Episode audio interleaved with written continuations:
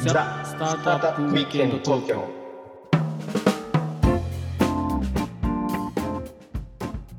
はい、皆さんこんにちは。こんにちは、ロックウィステリアのフッティです。ひろきちゃんです。はい、今日もザスタートアップウィークエンド東京の時間がやってまいりました。はーい。ということで、ええ先週ね、はい。はい、あの VC ファンドの立ち上げ方っていうことをやって、ああ、勉強になりましたよ、本当に。図らず、あ、そうそう、重要なキーワード覚えてますか？はい、いいですか。はいじゃあ、と、あの、いいいいですか。キーワード、まず、徳を積むってことあでー、そうです正解です。はい、僕です、ね。徳がないと、もう何もできないね。 Yes 本当にというこね。とではい、はい。ありがとうござい C, ました。 C が別に得いらないんですね。そうか、そうか、徳じゃないね。得じゃないんですよ。はいこれはあの会社の戦略の話なので、そういうことか。そうなんです。はい。あのひろきちゃんがなんか事業会社だけがしが出資した CVC なのかっていう、まあ、お話があったと思うんですけどそうそう、そうなのよ、そうなのよ。それは若干ちょっと違うかな違とうん思いだよね。まちすょ。っとそのあたり教えてくれない。CVC とさ、ピュアな VC の違いってどんな違いがあるの？はい。えー、とそういう意味だとあの CVC っていうのは、まあまあ、名前のごとくコーポレートベンチャーキャピタルっていうふうにで言うじゃない、はい。だからまあ要はその親会社が投資機能を持つときにうん。あの投資子会社みたいなのをまあ作るケースがあるんだよね、はい。あるいはその投資ファンドみたいなものを作ってうん。ファンドから出していくとうんうん。でなんでそんなことやるかと思いますなんでですかねその本体と切り離すした方がうんうんうんうん意思決定が早いとかそんな感じですかおおいいいとこついてると思います。あいいとこついてますかはいまあ、もやっぱり本体のやっぱりその期間決定のプロセスっていうのはやっぱりそれなりに重いじゃないですか。そうですよねでスタートアップ投資っていうのはやっぱりピア VC とかもそうだけど、まあ、GP がだ納得したら割とこうすんなり投資が決まったりするんでうんその本体のその意思決定プロセスに載せてると間に合わないんですよねいろんななるものほがどなるほどうんあとは本当に軽い例えば本当にシードでねあの出すとかで2,000万3,000万とかの出資ぐらいでっつったらちょっと失礼かもしれないけど、まあ、それぐらいのお金のためにさ、はいめちゃめちゃ重たい期間決定プロセスをいちいち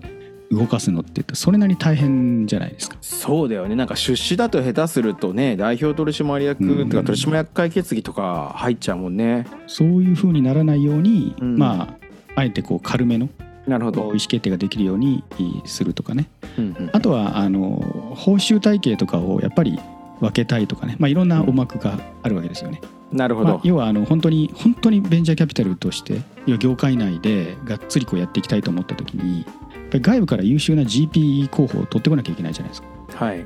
それがなんか給与体系が本社のサラリーマン月給と同じですみたいな、はいはいはいはい何が起こっても何もボーナスも別に何もないですみたいな感感じだったら、うんそんないい人来るわけないんで、確かにまあ、そうなってくると、まあ、ほん本体のあの給与テーブルとがっつり変える必要があったりとかねなるほどね。まあ、いろいろしますが、まあ、要はあの会社があの親会社が投資用の、こうまあ、そういう箱を作るとうんうんものをまあ CVC と呼んだりしますよね。なるほど。ってことはそのいわゆるこう LP として出すというかそのファンドに出すのは基本的には親会社一社ということになるわけですね。一社というと。ことになる、ああで非常にわかりやすい。えー、ともう一つ別のケースとしては二人組合っていう形ではい。あのいきなりですね本社の中でそういうベンチャーキャピタルみたいな動きをやろうと思っても、うんそんなことやったことある人ってそうそうなかったりするじゃないですか。確かに。うんまあ、そこれまでずっと本体でずっといろんな投資してスタートアップとも結構やり取りしてます業界なんかでも流し入れてますとかだったらうん。まあまあできなくはないと思うんですけど、はい。まあ、ある日突然急に弊社もスタートアップ投資になんか始めも始めようみたいなことになってうん。急にあのスタートアップ投資のそのネットワークに入り込めるかっていうとうん。特に古い会社さんとかだったらもうそんなパスなかったりするじゃないですか。そりゃそうだよね。っていう時にあの割と大きめのベンチャーキャピタルと二人組合を組んでうん。それであの GP っていうかその実際のあの運営の意思決定の部分とそはのいフロントのその動きの部分っていうのをそのまあ老舗のベンチャーキャピタルに任しちゃうと。なるほど。うんで自分たちはその、おまあ、もう一つの LP として、えーまあ、その実際に動いているベンチャーキャピタルなりの方の動きを勉強したりだとか、うーうんん。まあ、そういうふうにして、えー一気にそのインナーサークルに入っていくう思惑を持ってですねなるほど。えー、認組合みたいなものを作るケースがありますね。まあ、三井不動産とかはまあまさにそういうケースでグローバルブレンドやったりとかなるほど。であの損保とかえー損保ジャパンだったかなとかだったら、まあ、トランスリンクキャピタルっていうところでやったりとか、なるほどそういうふうにしてやってるケースがありますかね。ってことはじゃあ CVC は分かりましたってことは PureVC はそのいわゆるこう LP の縛りがまあほぼほぼゼロっていうのあの誰か特定の LP に支配されているものではないっていうそういうイメージうーんそうですねまあなんかどっかの1社だけとかっていうんじゃなくて、本当に何社か、うんまあ、少なくとも3社4社とかあのはまあ毛色の違う LP さんがいるみたいな感じかなと思いますけどね。なるほどなるほど、うんうんいや分かりました分かってきましたよあの,、えーあの CVC と PureVC の違い分かってきましたうんそれで、えっとまあ、契約が集まってきてそのおーそうすると登記をするわけなんですけれどもはいそのいわゆるこうビークルは、えー株式会社なんですかえー、とベそンチこャはいーろキャピいタルろというのはなやり方があって、はいえー有限責任組合を作ってうんそこがえー GP に名を連ねるケースもまあまあありますね。ななんるとほかどなんとか有限責任組合っていうのが、えー、と無限責任組合になってる、えー投資事業有限責任組合という、まあ、すすごいややこしいんだけどはいあの投資事業でやる投資事業有限責任組合っていうのは、はいまあ、あのもともとすよく言われてるなんとかファンド1号とか、なんとかファンド2号とかって言って、うんうんえー組合契約を巻くごとにこう増えていく。うんうん感じですねそれ分かりますでビークルの方はさっきひろきちゃんが言ったやつっていうのははいあのファンドのヴィンテージが育っても別にそこは一緒だったりするケースもあるんですよね。はいはいはいはい、うんまあ、1個作った株式会社だったり、うんまあ、1回作ったあの有責組合だったりとかっていうのを、まあ、使い回すケースっていうのはうまんあありますし、別に変なことじゃないかなと思います、まあ、ああえて変えられるさあのところもありますけどねこれ変える意味ってあるんですかあんまりないけど、まあ、もう強いて言うならそういうフローバック条項とかって覚えてるなんだっけそれ、 GP がお金を取りすぎい要は、はいあのはディーいルバイディールのアメリカンスタイルで分け分けしていった時に最終的に2割より多く取っちゃうケースがあるよねって話したの覚えてるああ覚えてる覚えてる、うんうんうん、それを後で返すあのなるかほもどしれないのに次のファンド蘇生してその次のファンドの LP のとなんかごちゃごちゃになっちゃうじゃんそれそうするとなるほどそりゃそうだ、うんうんだからそういう時にはまああの開けてちょっとまあ分かりやすく言いましょうかみたいなことはあるかもしれないですね。なるほどだから箱は2つ必要だってことだね、どっちみちそのいわゆるこう契約書を LP の人たちと一緒に作る箱とそれそをうそうそうそうマネージそれを運営すするるそうそうそうそうそう箱運営があって会社なり運営組合なりの箱うんうん運営会社に運営組合って個人事業主でできるんですかああもちろん GP は個人で入れますね GP 個人で入れるけど無限責任を負うことになるけどね。追うことになるけどねうん、うーんなるだかほどらそこを会社にして会社株式会社自体がまあある意味そのなんていうか仕組み自体がもうそもそも有限責任じゃないですか。確かに確かに、うんなんなるかほど無限責任を負う法人なんだけどその法人自体は有限責任っていう、まあ、技を使って、なるほど、えーやるケースとかですね。ううんーんそういうことかなるほどねわかりましたわかりましたじゃあそうあそこまで行きましたじゃあお金も集まりました、まあ、お金は多分その時点でもしかするとそのあの組合の口座には入っていないのかもしれないんだけれども入ってないですね。あの、L、そうそうそう LPA をやって登記をしてその LPA をやって、はいその、えー元に口座銀行口座に、まあ、実際の組合の口座を開設をして、はいはい、でまだゼロですね。それで最初初回キのャピさタルなコんールか運転資金どうやってどうするのそれあそれはあの、ん最初の初回キャピタルコールっていうのをやるんですよ。あそういうことかうん、はいはい初回キャピタルコールで、えー例えばですけど、まあ、それはファンドさんの設計次第ですけどねはいあの全部のお全体の大体25%とかをもういきなりキャピタルコールしちゃうんですよね。なるほどねうんあうんのうんやっぱりファンドによっては本当に投資が決まるまではキャピタルコールしないっていうふうにしてるところも結構ありますしなるほどそういうのじゃなくてもう本当に機械的にんじゃあ25%キャピタルコールしますって言って25%を初回でキャピタルコールするっていうケースもありますね。それはファンド次第かなとなるほどなるほど、でそれで、えーとお金もあり箱もできましたということでいよいよ出資をするという話に入っていく入わっけていですくわけねですよね。そうですそうです。はいはいはいそのあたりだからまあなんて言うんでしょうねそのまあ会社のそのえっとあの VC の目的ミッションによよりよりけりだと思うんですけども、まあどうなんですかね出資する会社を探すみたいな話になるわけですか次にやることは。次にやることはまあもちろんあの多分はい LP さん回ってる間にもスタートアップとは合ってると思うんだよね。うん確かに。あのなんだろうこんだけそのバックログっていうかうんあの候補ありますよっていう形でやっぱり LP さんにも示さなきゃいけないですから、確かにうん具体的にこういうところと合ってましてみたいなう、んうんあるいは会おうと思ってましてみたいなことはまああるんで、まあ、なる並ほど行するい若干いあの被るっていうのはありえるかもしれないですけどね。うんなるほどうね、ん、うんうんうんうんまあまあだからそうそう言ってみるとじゃあ1号案件を決めて、えーそこにいい出資をするということでめすでたくそうですね出資をするっていうのででも本当にあの本当にそこで初めて事業スタートですね。強さだったらね、うんいやー長いここまでどれぐらいの準備期間必要なんでしょうかいやどうだろうね1年とかあのかかる人はかかるしうんやっぱりスムーズに実績あってスムーズにいっても半年とかは見た方がいいと思いますね。なるほどね、うそういうことかなるほどなるほどなんかその GP のコミットがある程度多めにしといた方が集まりやすい気が気もするけどねなんとなくえっ、と GP コミットの割合ってこと、割合、あうん契約上でそうそうーんどうかなそんなこともないのかな、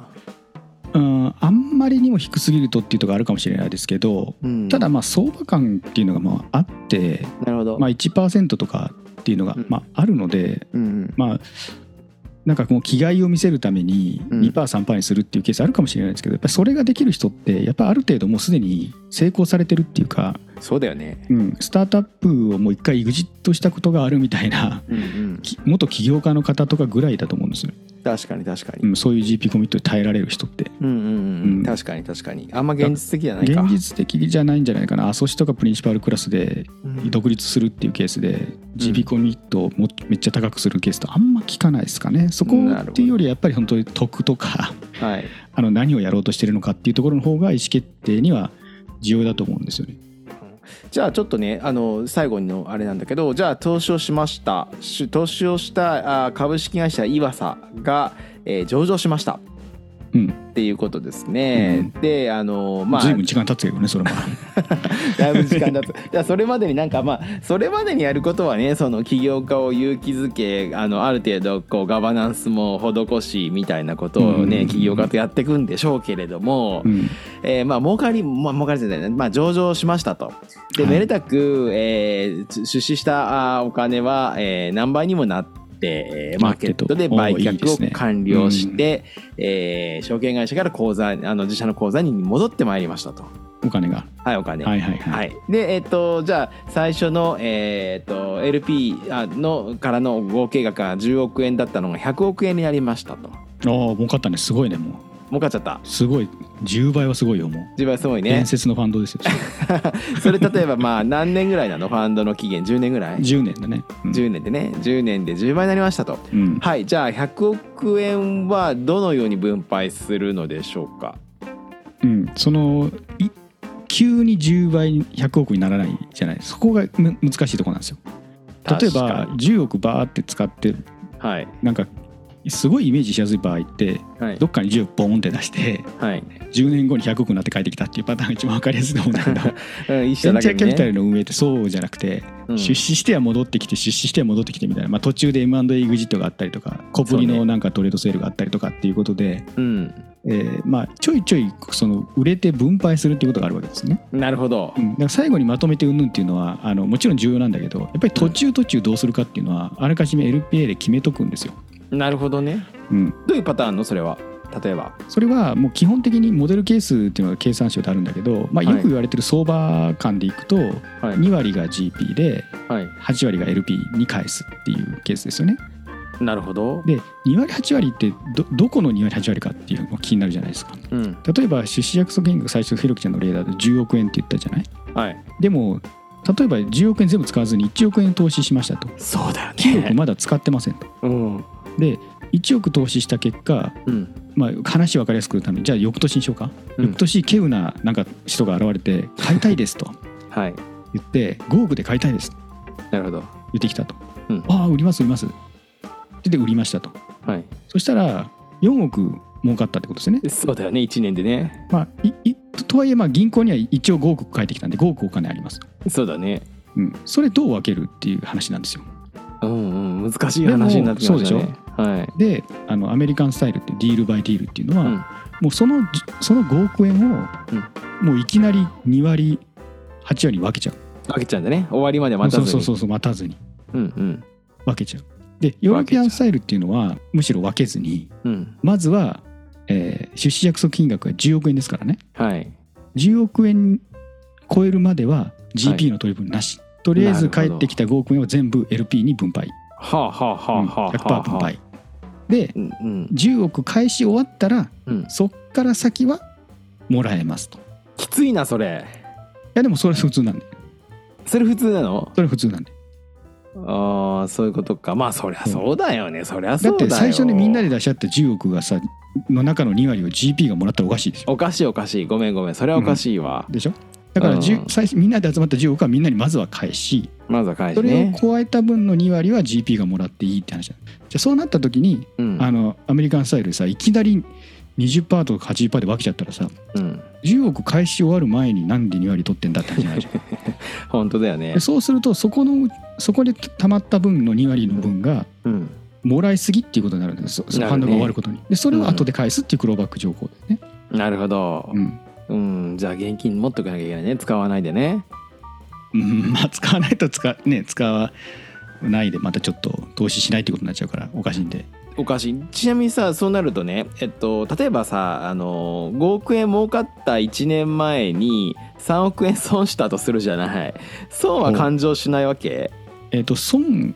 損をどう認識するかですねえっと例えばじゃあえっと5億円出資したんだけどその会社が潰れて紙くずになりましたほうほうでもよくその翌年に、えっと、5億円のキャピキャピタルゲインプラスが出ましたはいだからプラスマイナスゼロになりましたプラスマイナスゼロだね、うんそれはどどうでもいいかどっちでもいい話かでも結局5ゼロな億んだ戻ってきたんだったら LP に返しますよ LP に返しますよね、返します返しますまずはねじゃあその最初の5億はもう消えるわけだね もう分配しようがないですねもう紙くずになっちゃったんだったら、なるほどなるほどうんそうかじゃあそこは割ときっちりとした契約があるわけだねそのあたりの 仕組みはうん分配の仕方はあるうんでな何倍になったら例えば、まあ、100%、まあ、返し終わった後は2割 GP もらうけどうん例えばまあそれだとずっと2割だと GP のそのなんていうかインセンティブが働かないからうん例えばファンドとして3倍以上3倍以上になったら3倍から先は GP は30%もらえますとかねなるほどねちょっと GP の割合上げてうんあのインセンティブつけるっていうこともありますし、まあ、いろいろこうなるほど契約であるんですね。ってことはさまあまあねじゃあどれぐらいそのベンチャーキャピタルが成功するとベンチャーキャピタリストが儲かるかっていう話って多分聞いてる人興味があると思うんだけどじゃあうんえっと、そうねえっとじゃあそうかそうかじゃあそのファンドがまあ LP10 億規模でしたさ LP のコミットがねでまあじゃあ5倍になったってのは相当優秀でしょ10年で。うん優秀まあ、いう10年で、まあ、仮に10年後にあの全部生産して5倍になりましたとうんいうことになってでそれ50を億ってことね。 50億になりましたうんと、うんうんでそうすると40億がまあえー儲かるわけじゃないですかプラスになるわけじゃないですうんうんかうん、そうですね。うんでその40億を、えっと例えばですよえっとまあまあだから2対えっとまあ最初にあの LP に10億返した上で40億を、えっと8対2とかで、えっと LP と GP を分けるとうんうんもしかするとそれも何倍にもなってるからもしかするとその超えた分は GP が、えー、は50/50でもらうかもしれないみたいなそんな契約もあり得るわけでしょ、うんうんうんそうすそうすはいっていうことだよね。そうすると5倍にすると10億のああの、えーあが、えっと、50億になって50/50だと、えっと、20億 GP はうんですですはい。儲かりますとそうですいうことになりますね。あーそうですなるほどなるほど。うん簡単に言うとまあそういうことですね。そんなことそんなねボロい話はめったにないんでしょうけどねたまにあるんですかそういう話。ありますよ最近でもそういう事例ありますよ。まあちょっと名前出すとあれだけど。あそうだね名前だは大ホームランの案件を出された、まあはいほぼ個人 GP の方がいらっしゃいますね。まあ有名な方ですけど、はい。個人ちなみにねいくらがいくらになったんですかざざっくありとい言ううと。とあのあのあの 案件だろうってわかるからはいちょっとあれなんだけど はいはい、あいや私みたいまなあその素人にはね、あのわからないですけどね、まあまあそういうのあったまああるかそうねいうのがまあわかりましたはいはいわかりました非常によくわかりましたあの VC の作り方とその流れみたいなもの、うんなんかこれで VC を志す得の高い人が増えるといいですねこれはもういっぱい増え増えてほしいですよね得ですよでも皆さん最初はうんそ得こ大事うん得だね、